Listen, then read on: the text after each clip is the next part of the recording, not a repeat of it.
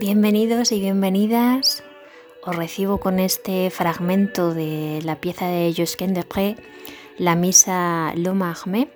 Es un autor, un compositor musical que ya sabéis entra dentro del contexto de la pieza pictórica de la que vamos a hablar en el cuentacuadros de hoy, que estrena en cierta medida el bloque 2 y que creo que os va a gustar porque es uno de los pintores, su autor, quien ejecutó la obra, uno de los pintores que siguen despertando más nivel de atención, de curiosidad, un artista misterioso todavía no descifrado en un ciento por ciento. Se cree que entendemos más o menos los símbolos y alegorías de su producción pictórica en un 80-85% de lo que serían los significados totales y sobre todo un artista que fue un verdadero humanista, aunque tengamos esa palabra ligada al Renacimiento, al contexto italiano, al mundo del sur de Europa y el Mediterráneo, humanistas también hubo en el norte, solo que partiendo de un bagaje cultural diferente, ¿no? mucho más em, conectado con el mundo tardo medieval.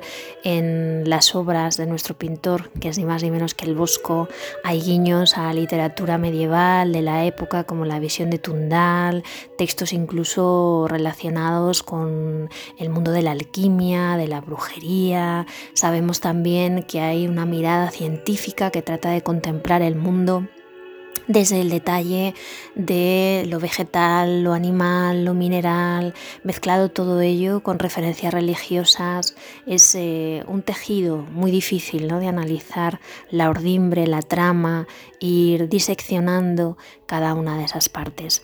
He escogido para esta ocasión uno de los trípticos que se conservan en la colección del Museo Nacional del Prado, que es la Adoración de los Magos.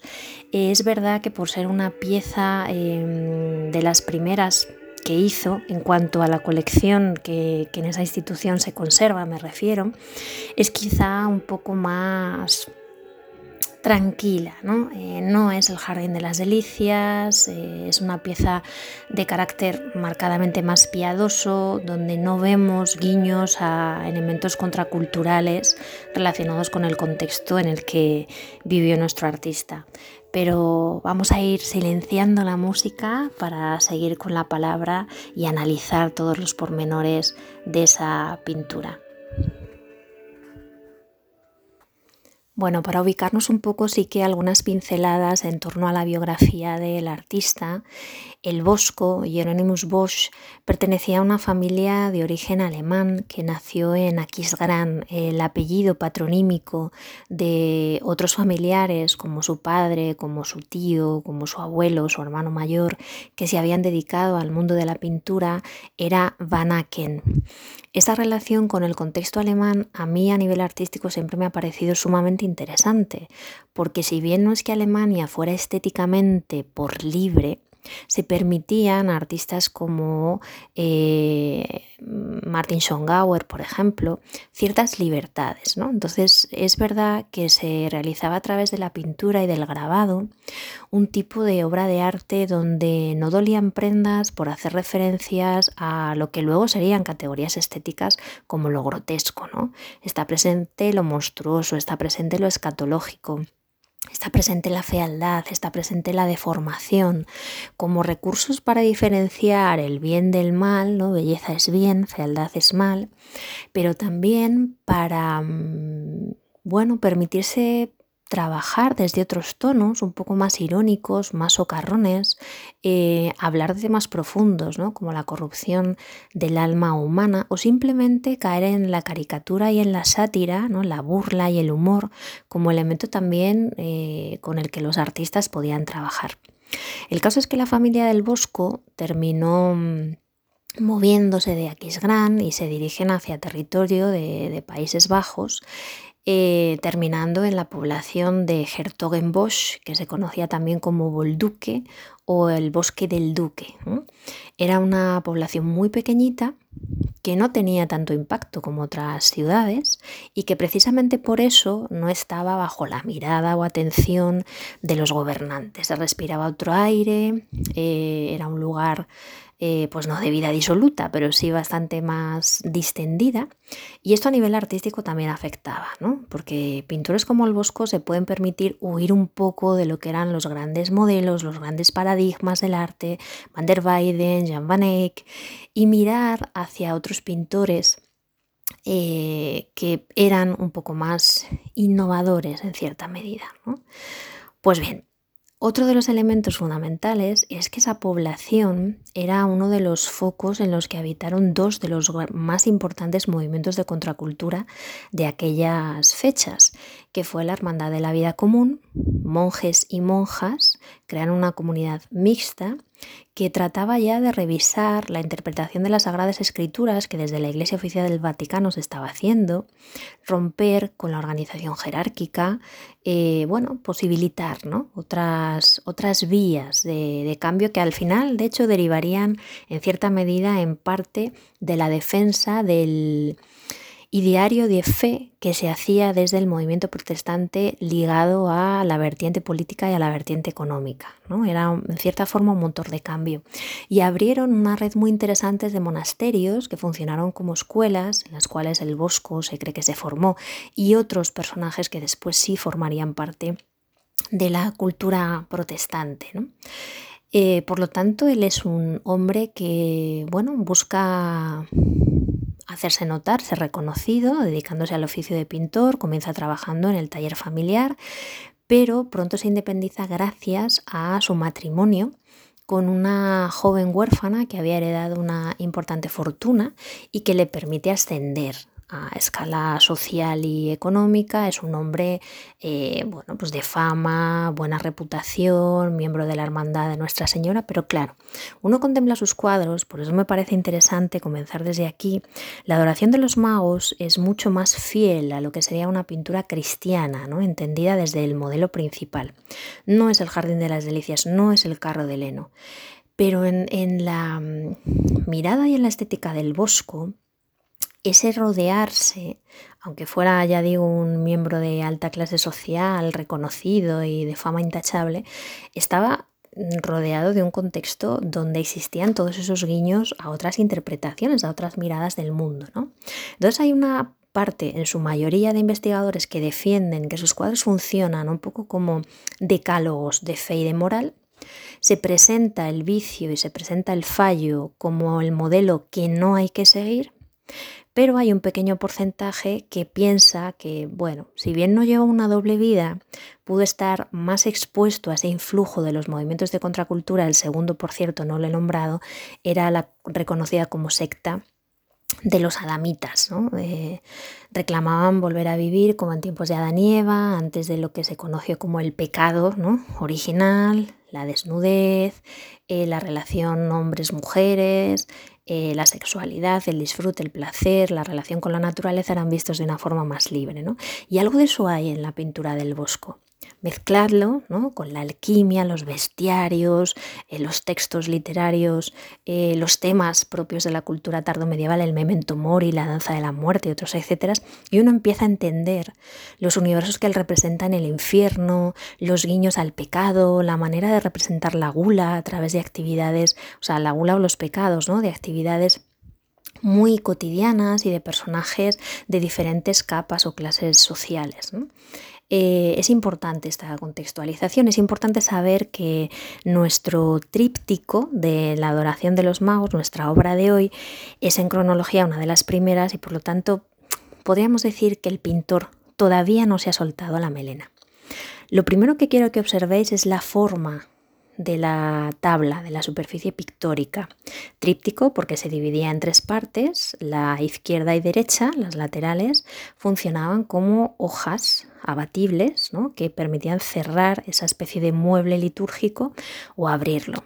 Por las dimensiones y porque sabemos quién está detrás del encargo, no es una obra que fuera a colgar de una catedral. O de un templo. Por lo tanto, ese misterio de mantenerla cerrada y abrirla solo en días de los santos protectores de la, ciudad, pues no se daba. Pero sí que es importante remitir a cómo era la pieza cerrada. Eh, lo primero es que veis que las hojas no son rectangulares, ¿no? llevan esa especie de curva sinuosa. Esto tiene que ver con esa juventud del bosco. ¿no? Él encarga al maestro carpintero pues, que haga ese tipo de remates, visualmente es mucho más bonito, mucho más atractivo, pero complica muchísimo las cosas a nivel técnico, porque tienes todas las molduras de madera. No tienes una superficie que sea continua. El paisaje de repente ante los ojos del espectador se va a ver cortado, ¿no? Y de hecho, las molduras en la zona exterior y en la zona interior complican el poder continuar la pincelada. Y por eso comparáis con el tríptico del Jardín de las Delicias o con el tríptico del Carro de Leno y después eliminaría todas esas florituras. Bueno, la obra cerrada está pintada en las puertas exteriores en técnica de grisalla, que deriva de grises, ¿no? de todas esas gamas que se consiguen porque solo se utiliza el blanco y el negro, pero la adoración de los magos es una media grisalla, porque hay eh, tono de carnación en dos personajes que aparecen arrodillados y de hecho el color rojo está presente en algunos de los puntos del cuadro. ¿no? no se sabe muy bien cuál es la identidad de los personajes, a excepción del que está arrodillado justo al lado del altar, eh, porque el tema que está representado es la misa de San Gregorio. San Gregorio Magno, según cuentan actas y documentos, tuvo un momento de duda llegó a dudar sobre la resurrección de Cristo y entonces en un momento en el que está en, plena misa, Cristo aparece, le veis ahí como varón de dolores, las manos todavía atadas, la corona de espinas en su cabeza, ¿no? Ese Cristo resucitado y de hecho se utiliza el elemento del altar en la zona elevada como si fuera una especie de sepulcro y rodeado de toda una corte de ángeles que aparecen como si fueran relieves, filigranas, talladas en la piedra de como ese biombo, por así decirlo, que queda detrás de la imagen de Cristo. Otro detalle interesante es que la forma de esa pieza, de esa especie de biombo, se replica como si fuera la pared de una capilla en un plano posterior. Y nuevamente con técnica de grisalla tenemos representados distintos momentos relacionados con la pasión de Cristo. Entonces, si empezamos por la izquierda, está la oración en el huerto, Después veis, se ha producido ya el prendimiento, llevan a Cristo ante Pilatos. Un poquito más arriba tenemos la flagelación y la coronación de espinas, como están los sayones, ¿no? colocándole esa corona en la cabeza con la ayuda de unos palos muy flexibles. Y empezando desde la derecha abajo, tenemos el prendimiento, la flagelación y el momento en el que ya se da la cruz a Cristo y se encamina hacia el ascenso al Gólgota. ¿no? Por lo tanto, veis que mm, hay una lectura interesante que es en zigzag, o sea, iría Oración en el huerto de los olivos izquierda, pasamos a la derecha prendimiento, izquierda nuevamente, presentación ante Pilatos, derecha flagelación, izquierda coronación, derecha ascenso con la cruz. Y ya rematado arriba la crucifixión, con otro detalle interesante. Bueno, aparte de, los mm, esos esas superficies ¿no? de, de, mínimo espacio pero trabajado con sumo detallismo por el bosco, esa luz que se filtra ¿no? entre el cielo en plenas tinieblas, quiero que observéis que aquí hay una variable iconográfica sumamente interesante, porque la cruz en la que está Cristo está en el centro, y vemos a los pies a la Virgen, la Magdalena, San Juan, a la izquierda, a nuestra izquierda está el buen ladrón, de ahí la presencia de la luz, pero a la izquierda no aparece el, el mal ladrón, a la izquierda aparece Judas ahorcado y un demonio rodeado de cuervos que acaba de visitar a esa polémica figura. Entonces, a esto me refería cuando os decía que trabajar en esa pequeña población, aunque es verdad que Hertogenbosch después se convirtió en un centro principal, cuando Maximiliano de Augsburgo decide seleccionarlo como la ciudad desde la cual se van a lanzar todos los operativos militares para luchar por ciertos territorios con Francia, o va a ser la sede de la Orden del Toisón y va a ir ganando en prestancia, importancia, va a estar no más vigilada o más controlada, pero va a tener otra preeminencia ¿no?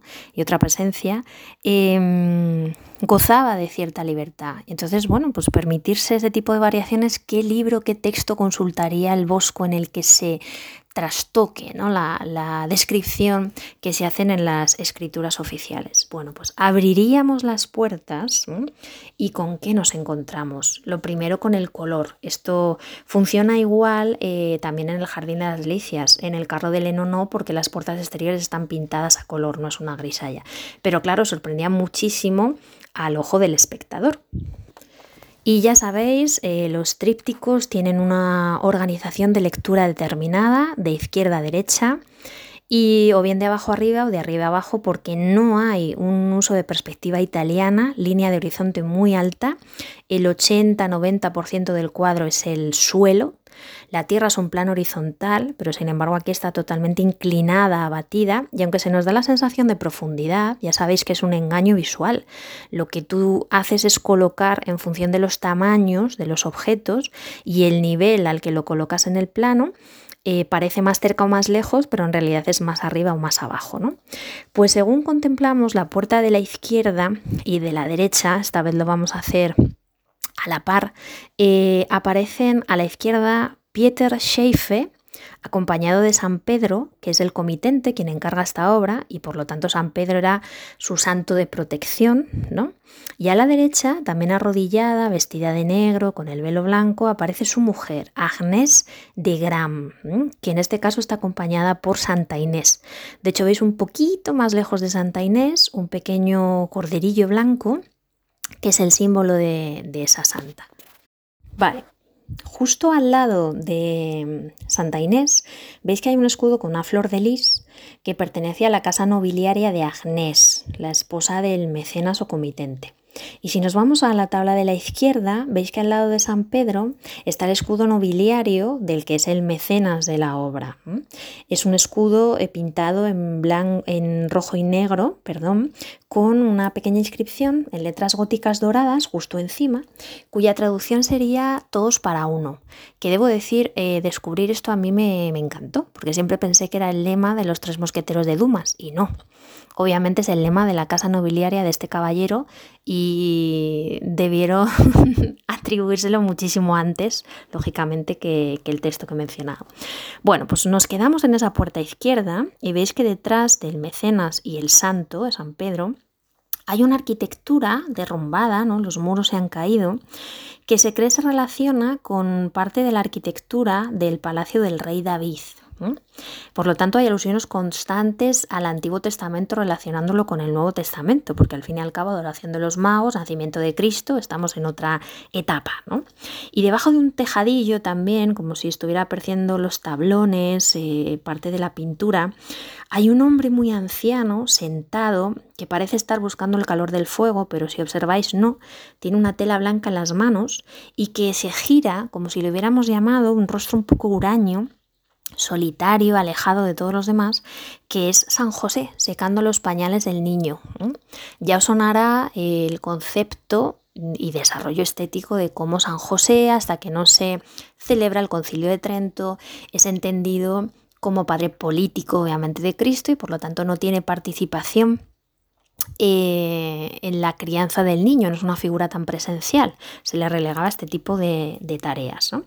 Y vemos una puerta en uno de los laterales una escultura, no, no se sabe muy bien si representa a un profeta o algún personaje de estas características, que nos da paso a un camino.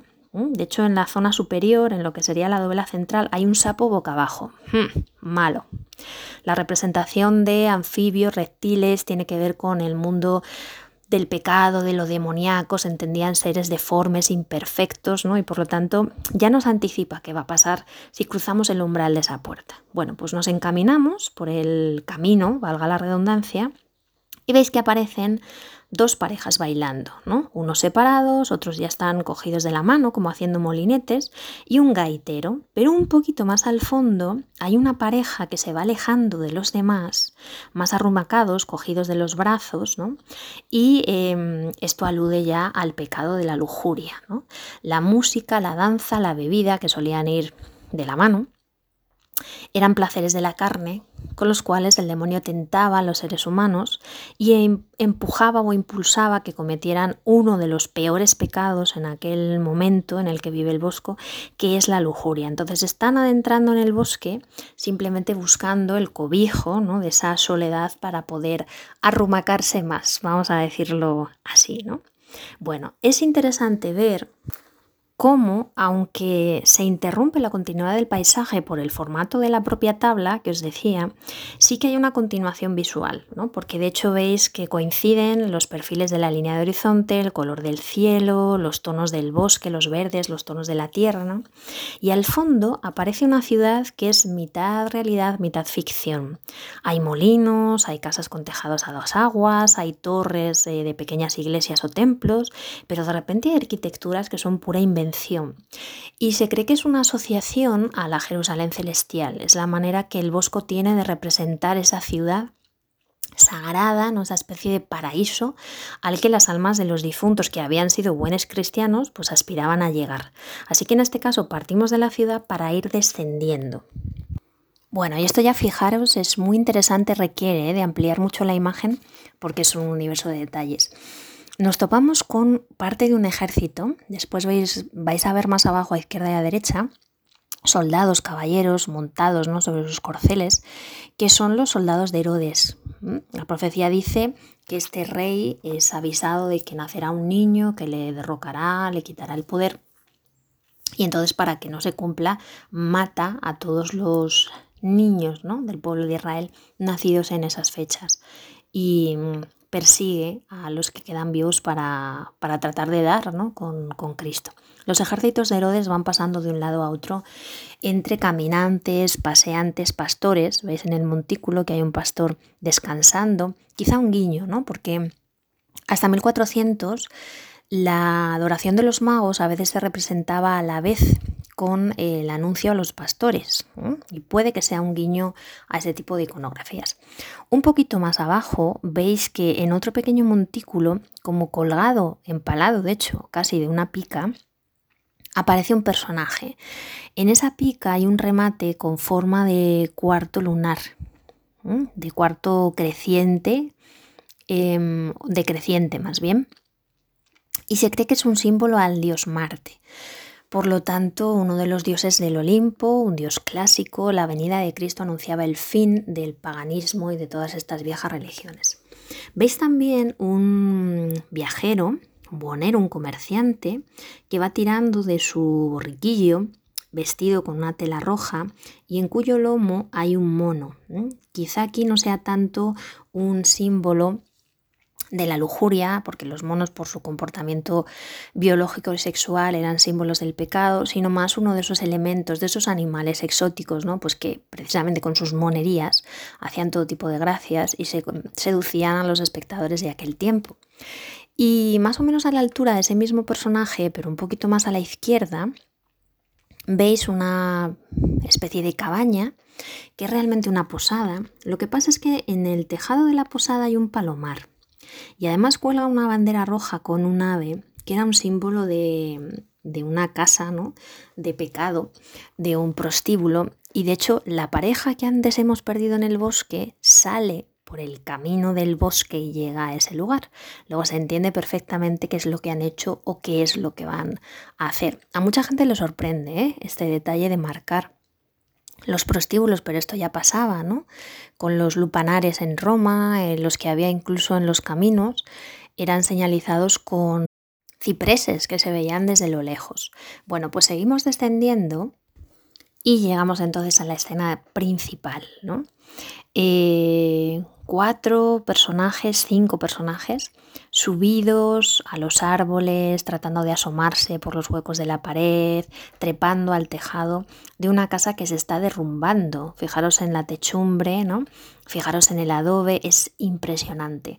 Todos los guiños a las arquitecturas humildes, las varas de avellano que servían para crear la estructura en la que se apretaba y amalgamaba el adobe, eh, la forma ¿no? de, de, techar todos estos habitáculos, esa casa que acoge a todos estos personajes y que se está viniendo abajo, representa también ese antiguo mundo que va a desaparecer en el momento en el que Cristo haga acto de presencia. Él es una nueva era, Él es una nueva construcción, es una nueva arquitectura. Y precisamente ese Cristo niño descansa sobre el regazo, por supuesto, em, hay una tela blanca que separa el cuerpo de la madre del cuerpo del niño porque es hijo de Dios. Aunque ella puede tocarle, hay esa distancia de respeto. Sobre el regazo decía de su madre que es una virgen escultórica, monumental, una de las figuras principales de esta tabla.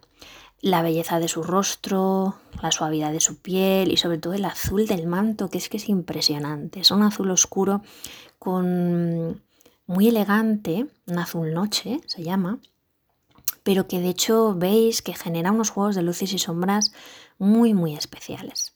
Bueno, pues la Virgen Trono, esa Virgen Asiento, ¿no? esa sede sapientia, ¿eh? se llama en Historia del Arte, que protege y pasa parte de su sabiduría también a su hijo, recibe a los nuevos invitados que son ni más ni menos que los tres reyes magos. Pero antes de hablar de esos personajes, veis que aparte de que aparece em, la mula en el pesebre, hay guiños también, por lo tanto, a los textos apócrifos. Hay varias figuras dentro de otra de las salas de esa casa. Y quizá la más interesante es ese hombre semidesnudo, el cuerpo cubierto por una tela rosada, ¿no?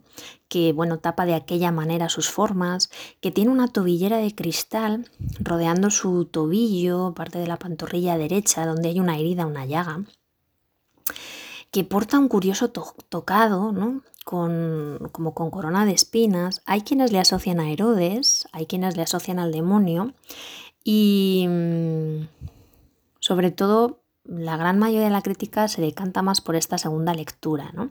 El falso Mesías que trata de imitar al verdadero y entonces las llagas, los elementos de la, de la pasión. El primero de los Reyes Magos que aparece arrodillado ante la Virgen es Melchor. Occidente, sabiduría, vejez, el más anciano, esa eh, cabeza ya casi despoblada de cabellos, los tonos blancos y canosos de la barba, el cuerpo ¿no? un poco más encorvado, veis que ha hecho su regalo, su ofrenda y ha dejado hecho su corona en el suelo en señal de respeto.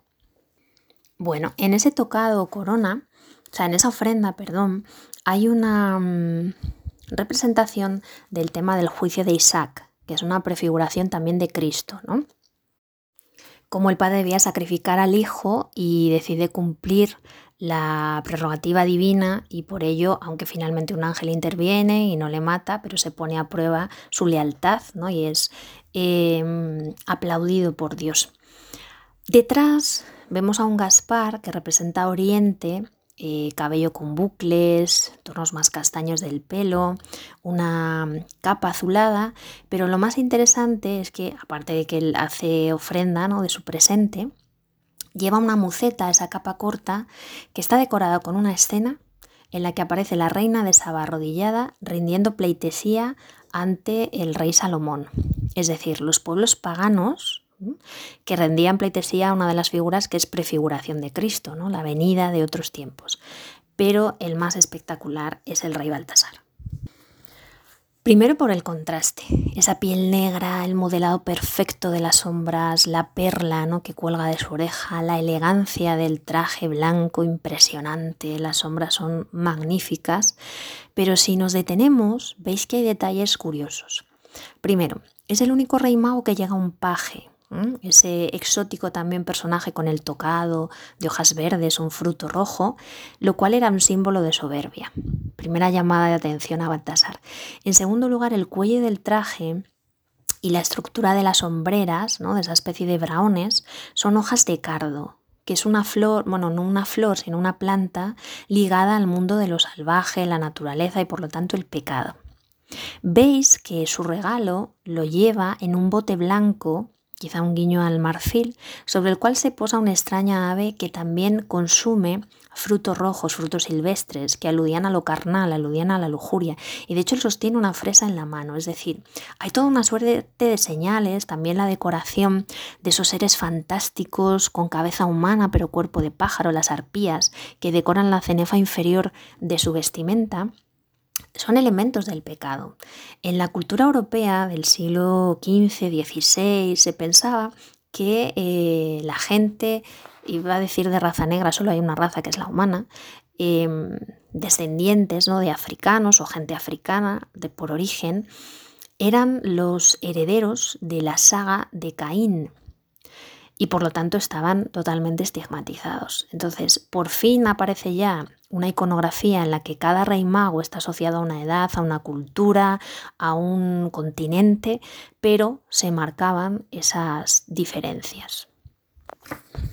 Y pasamos así a la última de las partes, ya hemos hablado de Agnés, de Santa Inés, eh, que obviamente por el nombre ¿no? era su santa protectora, solo daros el detalle de que aunque el perfil del paisaje continúa, aquí vemos ¿no? guiños a esas ciudades, eh, ligadas a las orillas de los ríos, de comercio fluvial, también marítimo, y sobre todo aparece la famosa pareja que ha ido pasando por todos los paneles, pero ya vemos cuál es su final.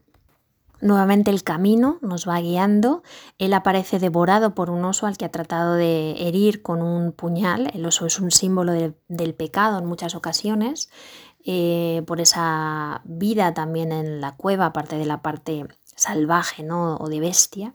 Vemos un jabalí con un cuervo en el lomo, todos símbolos del pecado, y la dama vestida de azul que ve como el oso está comiéndose a su compañero y que va a ser atacada por un lobo, que es otro de los animales ligados al, al pecado como aunque el tema principal es esa adoración de los magos, el Bosco va metiendo este tipo de pequeñas cuñas, pequeños eh, mensajes ¿no? que refuercen la importancia de seguir la verdadera senda de la fe, la verdadera luz, ¿no? la verdadera palabra que representaría a Cristo Dentro, ya os digo, de una pintura mucho más calmada, mucho más sosegada, poco a poco irá apareciendo esa mentalidad creativa, rompedora, capaz de generar universos muy diferentes a los que habían representado otros artistas contemporáneos y que harían del Bosco un pintor único, tal y como se le sigue valorando a día de hoy.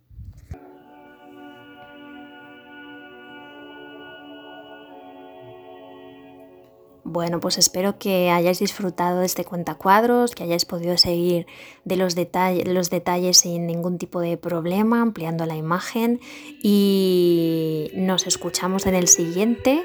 Muchas gracias y un abrazo.